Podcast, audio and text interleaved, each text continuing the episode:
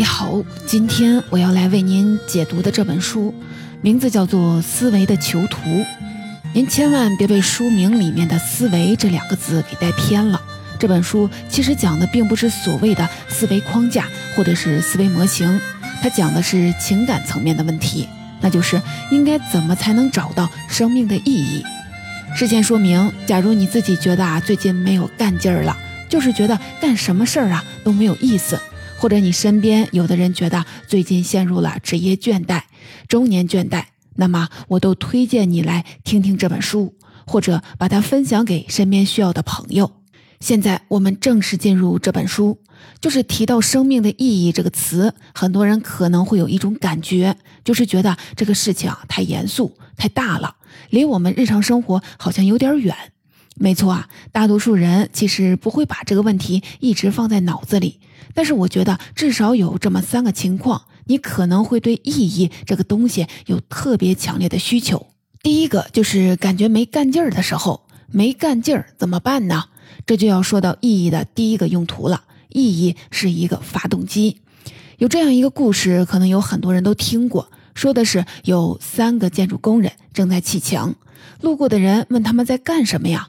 第一个工人没好气儿的回答说：“没看见吗？我们在砌墙。”第二个工人抬头笑了笑说：“我们在盖一栋大楼。”第三个工人特别开心，笑容满面的说：“我们正在建设一个美丽的新城市。”你看啊，在看似相同的工作背后，每个人感受到的意义不一样，工作干劲儿就完全不一样。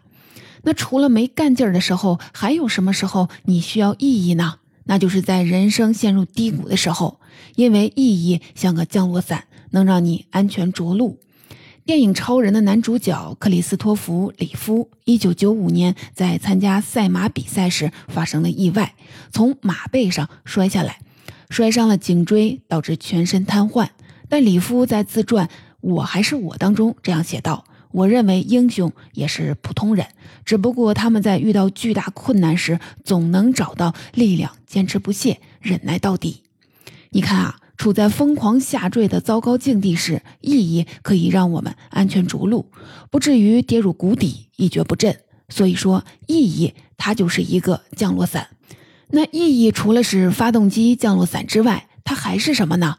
那就是在面临人生选择的时候，意义它可以充当指南针。比如说，本书的作者亚历克斯在大学毕业的时候就面临一个艰难的选择：到底是听从父亲的安排做一份相对安逸的工作，还是去找一份有挑战性但是自己感兴趣的工作呢？亚历克斯决定坚持自己的人生道路，他知道自己想做什么和不想做什么。即使与父亲发生过多次的激烈争论，他都认为这样的冒险和努力是值得的。你看啊，在人生的十字路口需要做出选择的时候，注入意义可以让我们聚焦在自己的人生主线上。那么问题又来了，怎么找到生命的意义呢？这件事儿说起来容易，做起来难。这就要说到今天的这本书了。本书自二零零四年首次出版后，到现在已经是第三版了。在这一版当中，除了原作者亚历克斯·佩塔克斯，又加入了一位合著者伊莱恩·丹顿。伊莱恩是亚历克斯的妻子，同时也是灵感来源，因为他在商务、创新、哲学方面有很独特的背景经历，那就给本书添加了很多趣味和活力。具体是什么，后面我们都会展开来说。同时呢，这本书与之前特别有名的一本书，也就是维克多·弗兰克尔写的那本《活出生命的意义》，其实这本书和《活出生命的意义》是有一个一脉相承主线的，那就是怎么将意义疗法拓展到现代的生活和工作当中，也就是让现在的读者能够在这套疗法的启发下，找到工作和生活的意义。既然这本的内容和活出生命的意义是一脉相承的，那么我们想要了解这本书，就得先说说那本《活出生命的意义》，还有它的作者维克多·弗兰克尔。维克多·弗兰克尔是谁呢？他是意义疗法的创始人。什么是意义疗法呢？简单来说，就是帮助人们积极的面对生活，努力追求生命的意义的方法。弗兰克尔一九零五年三月二十六日出生在奥地利维也纳。从小就展示出了不同寻常的一面，在其他孩子纵情玩耍的年纪，他却早早的开始思考一个问题，那就是生命的意义到底是什么呢？在弗兰克尔的回忆录当中，他回忆到自己很小的时候，就会花几分钟的时间来琢磨这个问题。三岁时，他就下定决心想成为一名医生。十六岁时，他做了人生第一场公开演讲，演讲的题目就叫做《生命的意义》。年仅十九岁，他就已经在国际精神分析杂志上发表了第一篇论文。一九三零年到一九三七年，他在维也纳大学诊所担任精神病专家，帮助病人找到赋予生活意义的方法，一切看起来都很顺利。直到第二次世界大战爆发，由于弗兰克尔是犹太人，一九四二年九月，弗兰克尔和他的家人被捕，从此他就开始了长达三年的囚徒生活。先后被关押在奥斯维辛、达豪等四个集中营。在此期间，弗兰克尔的妻子、父母和弟弟都因为无法忍受纳粹集中营的恐怖生活，相继离世了。这是何等的痛苦啊！他是超越了这种绝大多数人都熬不起的苦难。最终，一九四五年二战结束之后，弗兰克尔被释放了。仅仅用了九天的时间，他就一口气写成了《活出生命的意义》这本书，意义疗法也由此诞生。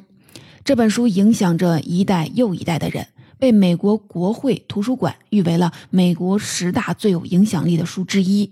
刚才咱们介绍了《活出生命的意义》这本书以及它的作者弗兰克尔，现在我们把注意力回到今天的这本书上。今天的这本书的两位作者亚历克斯和伊莱恩，他们也是活出生命意义的忠实读者。在他们的一生当中，有很多关键的时刻都在尝试用弗兰克尔的思想去迎接生活和工作的挑战，可以说是个不折不扣的意义疗法的实践者。不仅如此，他们还系统全面地对弗兰克尔的学说进行了深入的研究。一九九六年，亚里克斯去到弗兰克尔家中拜访，并提出了要根据活出生命的意义的理论写一本延续性的书，想把弗兰克尔提出的所有的方法都应用到生活和职场当中。弗兰克尔听完了，特别开心，靠着桌子抓住他的手臂说道：“亚历克斯，你要做的就是把书写出来。”这句话深深触动了亚历克斯，于是《思维的囚徒》这本书就这样诞生了。这本书将弗兰克尔的理论学说概括为了七个核心原则，以此来指导我们的生活和工作，帮助我们寻找生命的意义。说到这儿，可能你对“意义”这个词还是觉得有点虚，但是假如你听完了这七个原则，你就会发现这个方法其实非常的有效。七个原则听起来好像有点多，但其实啊，七个方法内部有特别紧密的逻辑联系，所以我建议你啊，不用去记。具体的数字，咱们一步一步的顺着这七个方法往前走。这其实是有一条主线的，就是从怎么找到生命的意义，到遇到困难和挫折后怎么重拾生命的意义。首先，咱们先来说怎么找到自己生命的意义。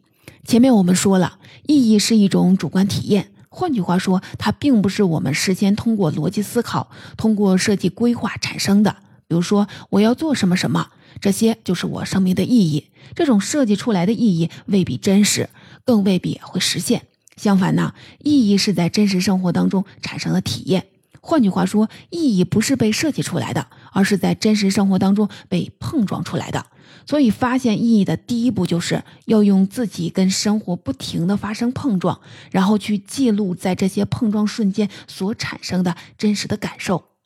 记住啊！记录的关键不是那些数据，更不是那些具体的行为，关键是要先记录感受，也就是你在整个行为的过程当中，在哪个点你的感受最好，或者是最糟，把那些感受最好或者是最坏的点记录下来，然后再去想一想，为什么这些瞬间会带给你这样的感受，它背后到底反映了什么呢？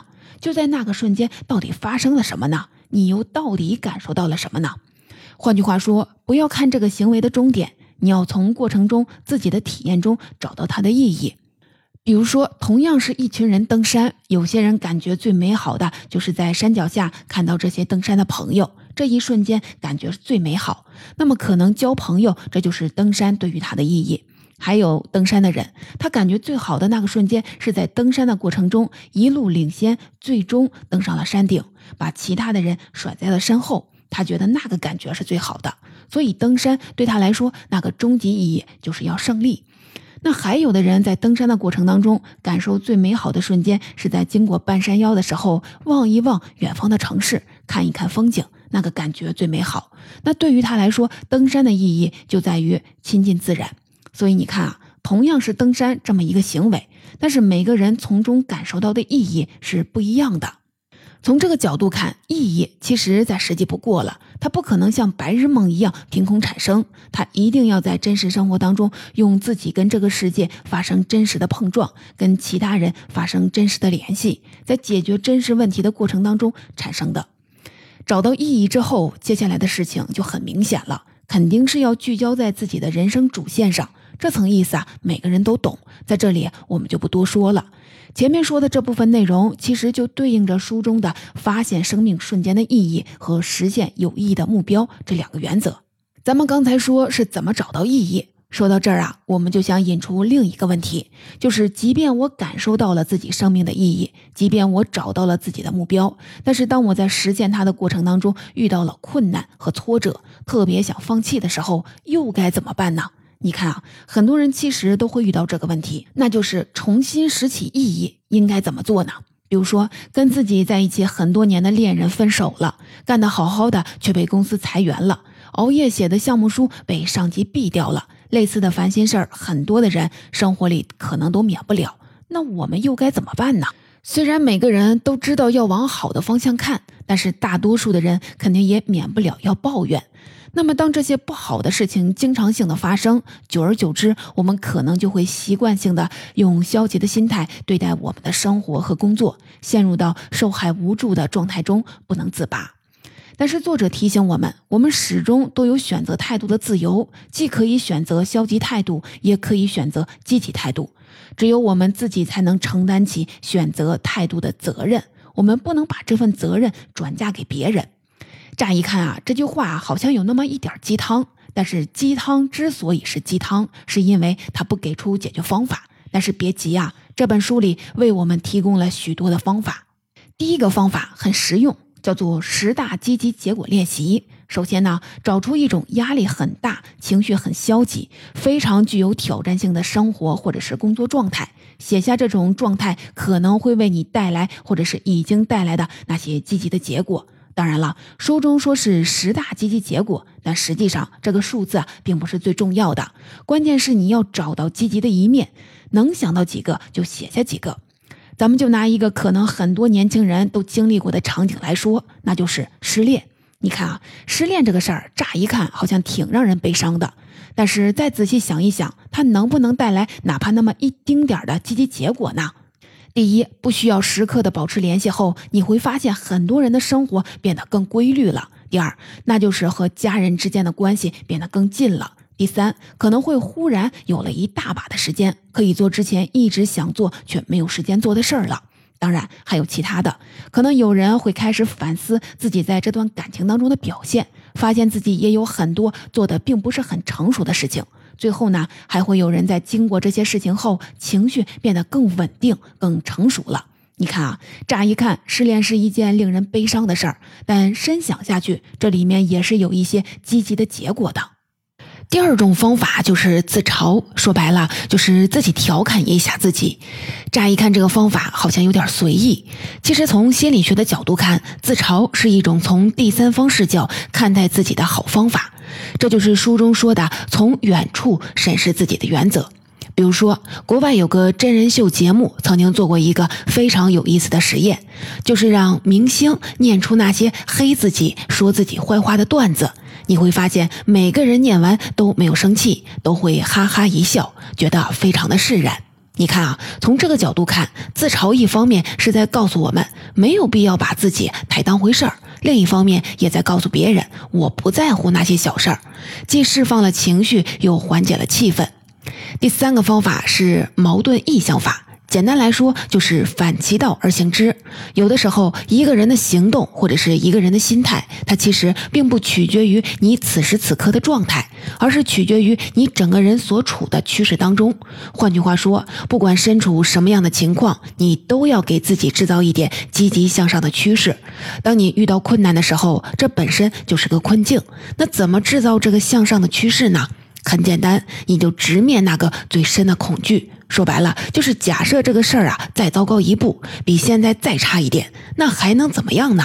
没错啊，你先把那个糟糕的情况想到，想完那个最糟糕的情况之后，你就会发现，此时此刻我已经做完那个思想实验，我已经感受过最低谷到底是什么样了。不管发生任何的事儿，都不可能变得更糟了。这个时候发生的任何事儿，它一定是让我变得更好。所以啊，整个人在这个状态下感受到的任何变化，它一定是个向上的力量。没错，这样一来，你就给自己制造了一点向上的趋势。那这个方法乍一听，估计很多人心里面可能会稍微打打个小算盘，就是真的管用吗？别说啊，作者就做过很多真实的考察和实验，发现这个方法是管用的。比如说，弗兰克尔有个病人，是一位搏击员。这个人有一段时间非常的绝望，几乎绝望到要自杀的程度。为什么呢？因为多年来他一直患有输血痉挛症，就是只要一拿起笔来写字，手就会特别的疼，就会痉挛。随着病情的加重，他感觉到可能即将要失去自己的工作了。他尝试了很多的方法，都没有什么效果。在绝望之际，他想到了向弗兰克尔求助。弗兰克尔建议他反其道而行之，也就是说，你不要像以前那样觉得自己是个搏击员要写字，不要这么想了。你要想自己是一个涂鸦者，也就是故意去画一些非常抽象、非常潦草的画。你看啊，对于一个经常写字的人来说，让他想象自己已经不会写字了，而是一个非常业余、非常糟糕的涂鸦者。对于他来说，这个情况啊，已经是坏到极点，不可能再坏了。结果呢？就在这个人这么想了之后，非常神奇，他居然能写出相对工整的字了。为什么会这样呢？其实就是因为这个人在想象自己是一个涂鸦者的时候，他等于已经在内心把自己置于那个最糟糕、不可能再糟糕的境地了。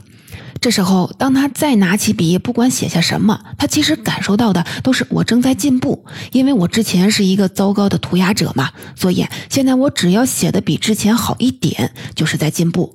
只要我感受到一点点进步的趋势，那么就会有更有信心去战胜这些问题，让自己变得越来越好。其实说白了，所谓的矛盾意向法，就是用夸大恐惧来克服恐惧。就像这本书的作者说的一样，恐惧本身才是引起恐惧的事实之父。除此之外，顺便和你说一个非常有意思的事儿，就是矛盾意象法还可以用来治疗失眠。对失眠的恐惧或者对入睡的过度关注，反倒让人更加难以入睡。要想克服这一恐惧，最简单的方法就是不要试图入睡，而是试着做相反的事儿，那就是尽可能晚点上床睡觉。换句话说，对入睡的过度关注会产生一种不能入睡的预期的焦虑，因此反其道而行之，干脆啊就不睡觉了，等到困得不行了再睡，这样很快啊就会入睡了。刚才咱们说的这个方法叫做矛盾意象法，其实，在书里面对这个方法还有另外一个总结，作者把它称为“千万不要违心做事原则”。可能啊这里有点难理解，这和违心做事儿有什么关系呢？其实很简单，当我们不能面对内心的恐惧或者生活中的苦难时，常常会做出很多违心的事情。而所谓的矛盾意象法，把这件事儿的糟糕情况想象到了极致，那不就是要让我们直面生活当中的困境和苦难吗？最后的一种方法，也是书中的最后一个原则，就是敢于超越自我。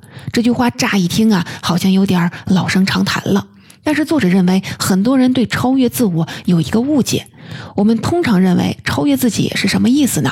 就是这件事儿啊，我做的比之前更好了。比如说跑步，我今天跑了十公里，明天啊我能跑二十公里，后天我又跑得快了一点儿。你看，这就是很多人想象的超越自我。但作者认为，在一件事上做得更好，这都不叫超越自己。那什么叫做超越自己呢？它指的是你能通过不同的方式去拓展自己人生的广度，去延展你人生的维度，也就是把自己的人生图景活得更大。假如非要用一个词来形容，就是活成一个更大的自己。比如说，著名的网球选手安德里亚。耶格在参加网球巡回赛期间，曾经抽出时间去全世界各地的医院看望患病的儿童。网球生涯结束后，他决定把自己的一生奉献给身患绝症的儿童，给他们创造机会去体会病房之外的美好生活。于是啊，他成立了儿童基金会，并修建了希望农场，专门接待身患癌症和其他致命疾病的孩子们。有一次，在接受美国国家广播公司日界线节目采访，当记者问他“你希望人们如何记住你”时，安德里亚不加思索地回答说：“我不需要人们记住我，我希望人们能记住这些孩子。当然了，我们说这个人的目的不是要表扬他，而是想说明一种现象，就是假如你把视野啊稍微的扩大一点儿，你就会发现，很多人在实现世俗意义上的成功之后，都会干一点不一样的事儿。”就是他们往往不再专注于自己之前的领域，而是想办法去帮助更多的人，去拓展自己的人生的维度和价值。再比如说，有一次，弗兰克尔用一句话概括了他本人生命的意义。他把回答写在了一张纸上，让学生们猜他写下了什么。经过安静的思考，有一名学生的回答让弗兰克尔大吃一惊。那名学生说：“您生命的意义在于帮助他人找到他们生命的意义。”一字不差，弗兰克尔说：“你说的正是我写的。”所以从这个角度看，那意义到底是什么呢？它不是一个个的孤立的节点，它是一张网，它是一个在人与人编织成的网络当中产生的东西。说到这儿啊，你发没发现我们一直在说意义的用途，怎么寻找意义，但是始终没有说到意义到底是什么呢？没有给它过一个逻辑层面的定义。那它有没有一个明确的定义呢？其实啊，根据作者的观点，就是我们根本不必追问抽象的生命意义到底是什么。就像弗兰克尔说的，每个人都有自己独特的使命，这个使命是他人无法替代的，并且你的生命也不可能重来一次。这样啊，每个人生命的任务就是特定的，完成这些任务的机会也是特定的。所以啊，意义对每个人来说都不尽相同，不存在绝对正确的答案，只有适合你的答案。当然了，作者和弗兰克尔也都不否认终极意义的存在。曾经有这样一个比喻，我觉得解释这个问题啊，再恰当不过了。就是当你看一场电影的时候，它由成千上万个镜头组成，每个镜头都有其含义和意义。但是在看完最后一个镜头之前，整个电影的意义是不能确知的。但是啊，如果我们不能理解每个镜头的意义，那么对整个电影的意义也无法把握。生命的终极意义难道不也是这样吗？只有在濒死之时，人们才能揭示生命的全部意义，而这种终极意义也有赖于生命过程当中尽其所能的实现每个单一情境的潜在意义。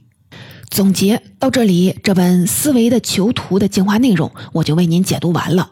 这本书为什么叫《思维的囚徒》呢？